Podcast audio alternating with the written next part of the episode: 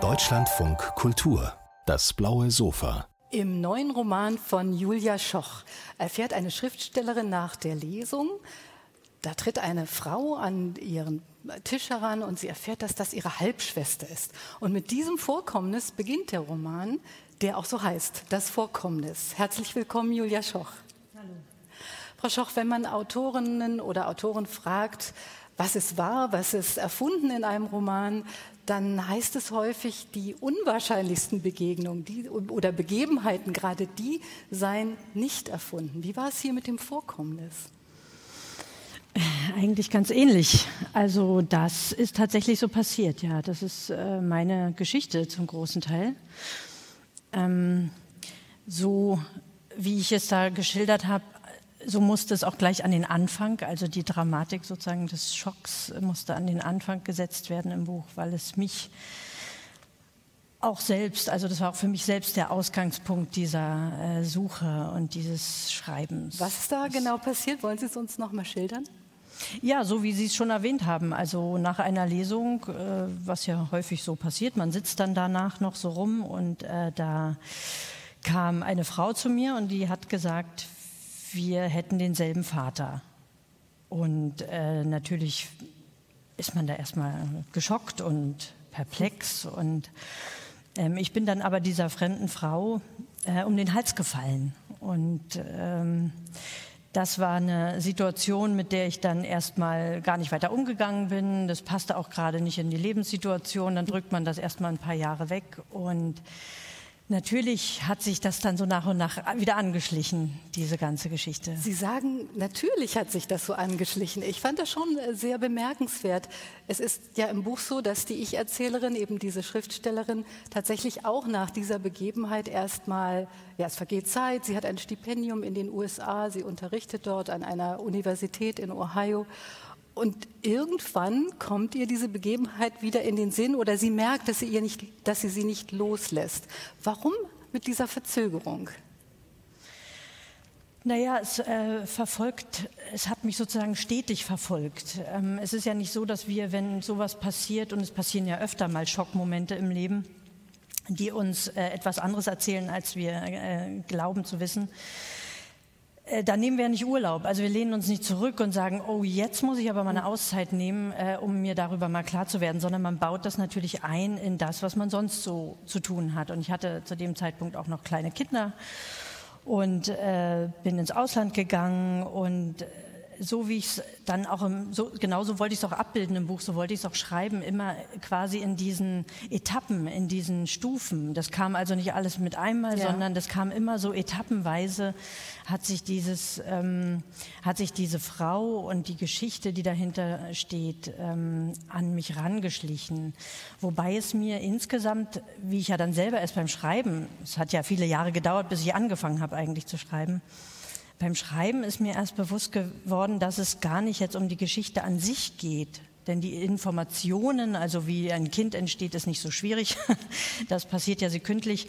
Also wie, wie dieses Kind entstanden ist oder woher es kommt, war gar nicht das Wesentliche, sondern warum es äh, verschwiegen wurde und warum ich es vergessen hatte wieder. Denn ich wusste das schon mal, so wie man manchmal so in Halbsätzen Dinge erfährt und dann sagt, na ja, gut, das war vor meiner Zeit, das äh, geht mich eigentlich nichts an. Mhm. Und das wirkte trotzdem immer noch weiter. Und das hat mich eigentlich sehr interessiert, wie, wieso wir verdrängen und wie funktioniert das? Also wo packen wir eigentlich die Dinge hin, die wir wissen und die wir aber nicht wissen wollen und die vielleicht auch zur falschen Zeit immer äh, da sind, wenn man gar nichts von ihnen wissen will. So. Und diesen, diesen Prozess eigentlich abzubilden, mh, mm, das war, das war mir wichtig. Also den Prozess des Verdrängens, ja. der stattgefunden hat, aber auch den Prozess der Erinnerung. Denn wenn ich Sie vorhin gefragt habe, wie war das eigentlich genau, was ist da passiert bei diesem Vorkommnis, dann sind wir im Grunde mittendrin im Roman. Denn da geht es ja auch darum, dass die Ich-Erzählerin plötzlich gar nicht mehr weiß, wie war es denn konkret. Also sie kann sich im Grunde nur sehr schwer oder gar nicht konkret erinnern. Warum ist das so schwierig? Ja, weil wir Bilder von uns selbst haben. Wir bauen uns ja eine Geschichte in unserem Leben. In diesem Falle geht es hier um die Familiengeschichte, aber wir, wir bilden auch aus anderen Themen äh, so ein Bild von der Welt und wie wir darin sind und wie wir da reinpassen in diese Welt. Und wenn dann so ein Störfaktor kommt, der uns sagt, das und das war aber nicht so, wie du dachtest, äh, dann verunsichert uns das natürlich erstmal oder es schockiert uns und man kann auch verschieden damit umgehen. Deswegen habe ich ja auch noch die andere Schwester damit eingebaut, die anders darauf reagiert. Die sagt, ich will davon überhaupt nichts wissen, behellige mich bitte nicht mit diesen Informationen, ich äh, pack das ganz, ganz weit weg. Mhm. Und äh, diese verschiedenen Strategien auch, ähm, ob man sich da hineinbegibt, ob man da alles wissen will oder ob man das eben wegdrängt, ähm, die stehen uns ja zur Verfügung. Äh, aber am Ende ist es doch immer so bei allen, das ist so ein bisschen wie im Märchen, man kann so die Geheimnisse in den Schrank sperren, aber irgendwann fängt ja. der Schrank an zu rappeln und dann, äh, mhm. dann springt er irgendwann auf. Und dann hat man sozusagen den, äh, den Salat, wie man so schön sagt das im Deutschen. ja, genau das, was dann auch passiert. Nochmal zur Erinnerung, es stellt sich heraus, dass die höchst unzuverlässig ist. Die Schriftstellerin, die Ich-Erzählerin, ringt aber damit. Ich finde, das hat fast eine gewisse Tragik. Warum dieses Ringen darum? Na, weil, weil ich ja auch das Bild von mir und meiner Familie gar nicht so leicht aufgeben wollte. Ähm, das, das, gibt man ja nicht so einfach her, weil es ja auch eine Sicherheit äh, vermittelt und äh, die, diese Geschichten, die wir erzählen. Deswegen bedauern wir das ja auch, wenn uns die Erinnerung abhanden kommt. Mhm. Wenn das nicht so wäre, wäre es überhaupt gar kein Wort wert, dann würden wir darüber hinwegsehen. Aber offenbar ist die Erinnerung etwas, was uns stark ausmacht. Das wissen wir, wenn wir älter werden und Menschen verlieren das Gedächtnis, äh, dann äh, merken wir, verlieren wir unser Selbst. Also das heißt, diese Erinnerung, diese Geschichte, die wir, die wir da haben, irgendwo in uns, die ist so wichtig und die konstituiert uns so sehr, äh, dass wir ohne sie gar nicht leben äh, können. Mhm. Und äh, deswegen ist es ähm, dramatisch, wenn diese Geschichte ähm, so abhanden kommt. Und in, in dem Buch, das ich schildere ja auch sozusagen diesen, diese, diese Irrfahrt, weil ja viele Dinge, die gar nicht damit in direktem Zusammenhang stehen, werden auch in Mitleidenschaft gezogen. Also plötzlich fragt man sich, an welchem Lebenspunkt habe ich denn noch, habe ich mich noch geirrt oder in welcher Situation bin ich noch getäuscht worden? War denn das alles nur Fake sozusagen, was ich, was ich erlebt habe? Und ja, und Interessanterweise. Da kommt man plötzlich ja. in so einen Strudel, also in so einen Psychostrudel, äh, der alles Mögliche mitreißt, auch wenn es unmittelbar damit gar nichts zu tun hat. In diesen Strudel bin ich übrigens auch beim Lesen geraten. Also in diesen Sog. Es geht ja zum einen um den Prozess des Erinnerns und um die Verunsicherung, die dann entsteht aus diesen Erinnerungen und aus diesem Vorkommnis. Warum haben Sie eigentlich diesen Vorgang des Erinnerns zum literarischen Verfahren gemacht? Denn der durchzieht ja das ganze Buch. Ich kann mir vorstellen, dass das eine große Herausforderung war.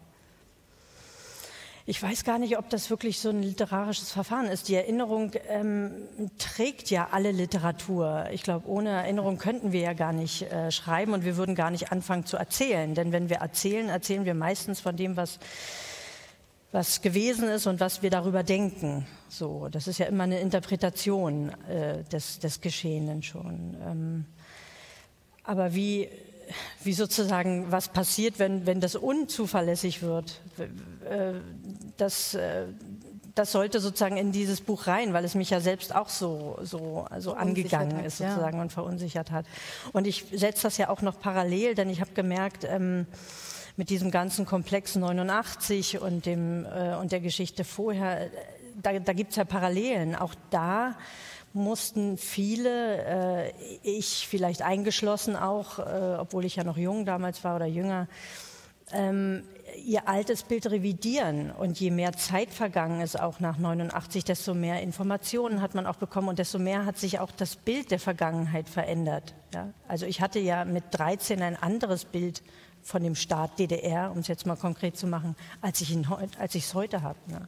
Ähm, ja, also danach wollte ich Sie auch fragen, denn Sie haben ja in Ihren anderen Büchern tatsächlich viel über das Verschwinden eben von Sicherheiten, von Orten, von Personen, aber auch von einem Staat, nämlich der DDR, geschrieben und inwieweit das zu tun hat mit diesem Buch. Das ist ja ein sehr viel persönlicheres Buch, aber es geht auch ums Verschwinden. Ja, die Dinge, die uns eben ausmachen. Und man geht da vielleicht sehr schnell drüber hinweg und man ist vielleicht auch 89 ähm, äh, mit vielen Leuten. Äh, oder mit der, mit der Bevölkerung der DDR da schnell drüber hinweggegangen, dass man gesagt hat, so jetzt beginnt was Neues, jetzt blickt nach vorne und jetzt kommen wir mal an, wie es so schön heißt im Deutschen, in der Gesellschaft. Und natürlich geht das gar nicht. Also das ist ein Prozess, der, der, ja, der eigentlich nie stattfindet. Und man, man, man kann nicht einfach sagen, die Vergangenheit ist jetzt wertlos. Also das trägst du jetzt nicht mehr in deiner Biografie mit dir, sondern nimm dir eine neue Biografie. Das geht nicht, das funktioniert nicht. Und ich glaube, das hat man jetzt erst nach Jahrzehnten eigentlich gemerkt, dass man sowas nicht machen kann. Man kann nicht Teile der Biografie abtrennen und sagen, äh, das hatte keine Bedeutung oder das war sogar, das ist ausschließlich negativ belastet. Das geht nicht. Äh, wir müssen damit umgehen lernen. Also wir müssen darüber erzählen, wir müssen uns darüber austauschen und äh, wir müssen auch sagen dürfen, da haben wir uns geirrt oder wir sind vollkommen in die Irre gegangen. Das muss möglich sein. Aber wir können nicht sagen, das war es nicht wert. Also dann entwerten wir Leben und das. Äh, ist das auch der Grund, warum Sie sich immer wieder mit der Vergangenheit befassen? Es gibt einen Satz von Ihnen, der heißt, immer gibt es etwas, das mich zurückzieht, der Vergangenheit zu. Das ist wie ein Motiv letztlich, das sich durch Ihre Bücher zieht. Ja, das ist halt dieser Herkunftssumpf. Ähm, in dem man immer wieder zurückgezogen wird. Also das ist ja so eine, so eine Bewegung. Ähm, das schreibe ich ja auch so ein bisschen in diesem Buch. Deswegen war es mir wichtig, auch die verschiedenen Lebensjahrzehnte so ein bisschen zu beschreiben. Ja, wenn man 20 ist, da bricht man natürlich erstmal auf und dann schaut man nach vorne, da geht man erstmal weg, ganz weit möglichst äh, weg. Ähm, und dann gibt es aber äh, irgendwie so eine Kehrtwende biografisch, fast bei jedem. Ne? Also um die 40 blickt man plötzlich nicht mehr nur nach vorne, sondern auch nach hinten. Das hat auch was damit zu tun, dass man sich an einer anderen Stelle in den Generationen befindet. Man ist dann nicht mehr das letzte Glied, sondern man wandert sozusagen durch die Generationen durch. Und wenn man selber Kinder hat, guckt man wieder auf die Eltern anders, auf die eigene Erziehung anders. Und plötzlich begreift man sich als ein äh, mit als ein Mitglied sozusagen einer langen äh, Generationenkette. Das tut man, glaube ich, wenn man 18 ist, eher, eher weniger oder eher seltener. Ja.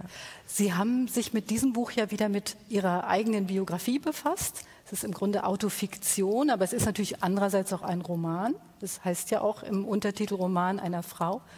Ähm, was ist im Grunde Ihre Intention, jetzt wieder zur Autobiografie zurückzukehren? Denn mit Ihrem vorigen Buch Schöne Seelen und Komplizen sind Sie davon ja ein bisschen weggekommen.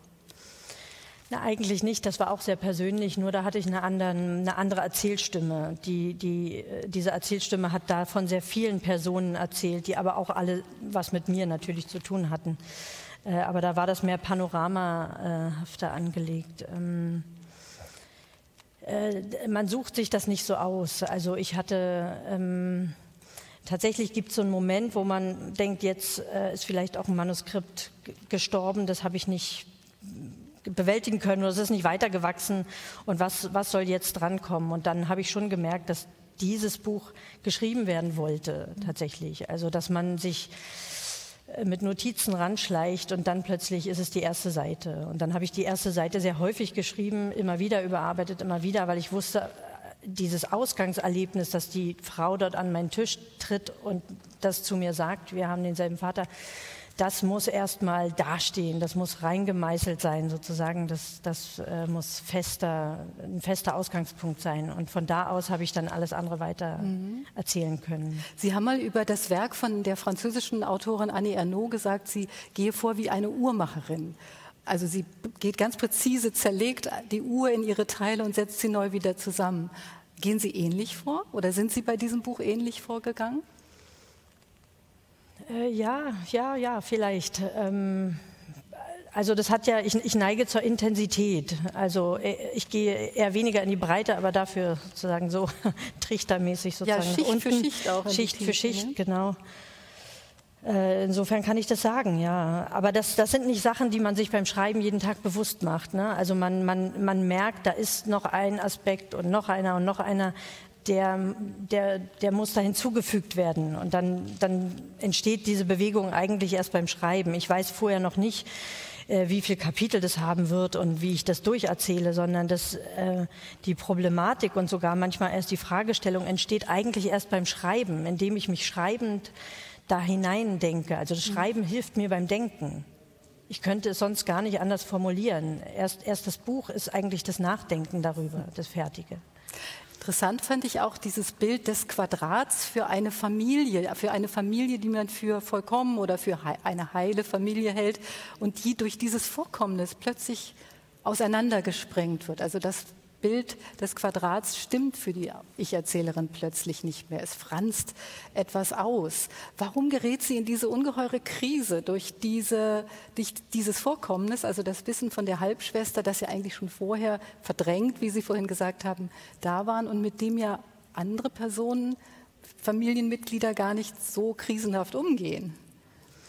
Na, weil es auch immer das eigene Leben berührt, wie man selber die Beziehung führt zum eigenen Mann oder ja, zum eigenen Partner und wie, wie man mit den eigenen Geheimnissen umgeht, äh, die man hat. Und das wird ja auch geschildert, wie sich sozusagen dieses Misstrauen, was man der Vergangenheit allgemein dann plötzlich gegenüber der Vergangenheit hat, wie sich das ausbreitet mhm. und ausweitet eigentlich auch auf den Mann, äh, der jetzt in, der gar nichts damit der, der zu tun hat. der erstmal gar nichts damit zu tun hat, würde man denken, aber wer weiß. Ähm, das, das zieht sozusagen unendliche Kreise. Was mir auch bewusst geworden ist beim Schreiben, ist, äh, dass wir ja natürlich nicht ähm, allein sind und unsere ewige Suche und diese ewige Frage immer nach dem, wer bin ich? Äh, was habe ich für eine Identität? Das ist eigentlich völlig nichtig und hinfällig, weil wir uns stetig verändern und wir bewegen uns immer in einem Gewebe. Wir sind, selbst wenn wir wenig Angehörige haben, sind wir trotzdem Bestandteil eines großen Gewebes. Und eigentlich müssten wir immer fragen, was sind meine Beziehungen zu den anderen und wie verhalte ich mich ähm, sozusagen mit, mit im, im, Gewebe dieser anderen und nicht so sehr, wer, wer, bin ich? Weil diese Frage ist eigentlich nur relevant, wenn wir ganz alleine leben würden, irgendwo im Wald, was, was die wenigsten von uns tun. Und wir müssen eigentlich zu einem ganz anderen Identitätsbegriff auch kommen. Also wo, wo, wo sind wir in diesem Gewebe? Wo, wo ist unser Platz und was tun wir mit den anderen auch und was, was tun die anderen mit ja. uns? Ich fand dieses Buch auch insofern erstaunlich, weil es uns zeigt, wie ein Trauma alles verändern kann. Und ich habe so gedacht, in der Kriegssituation jetzt, diesem furchtbaren Krieg, wie viele Schicksale es gibt. Eine ganz neue Generation wächst da heran, die mit Traumata zu tun haben wird. Das hat mich sehr berührt und ich habe gedacht, das liest sich wie eine Studie dafür, was etwas anrichten kann in ja. einem. Ne? Mhm. Ja, was ja im Grunde nur auch hinter so einem Vorhang. Nach außen hin funktioniert man ja weiter ja. und ähm, da sieht man erstmal nicht so viel. Aber was sich alles in einem Menschen bewegt und regt und umschichtet und umbaut, das ist ungeheuer. Das mhm. ist ungeheuer. Und das darf man gar nicht äh, gering schätzen, sozusagen, wie viel sich in uns bewegt. Und hat dieses autofiktionale Erzählen dann fast eine heilsame Wirkung gehabt? Äh, ja, also jedes Schreiben hat sicher auch eine, eine, heilsame Wirkung, aber man muss ja auch immer wieder anfangen, also wieder neu anfangen. Und nach dem Buch ist wieder vor dem Buch. Und es geht immer weiter. Insofern ist die heilsame Wirkung immer nur beschränkt auf ein paar Tage. Aber es, okay, das ist nicht viel. Aber es wird ja weitergehen. Es ist der Beginn einer Trilogie. Also wie geht es weiter mit dieser Frau? Genau, das wird sich jetzt, also ich, ich will mich äh, sozusagen durch das, durch das Gewebe äh, schreiben. Jetzt kommen die anderen Familienmitglieder in den Fokus und ähm, da wird es jetzt eher um die Liebesgeschichte zu dem Mann gehen im zweiten Buch. Danke, Julia Schoch, das Vorkommnis. Sehr Der gerne. Roman ist bei DTV erschienen und ich freue mich, dass Sie hier bei uns auf dem blauen Sofa waren. Vielen Dank. Wir hatten uns übrigens farbmäßig nicht abgesprochen, aber es ist ein Statement.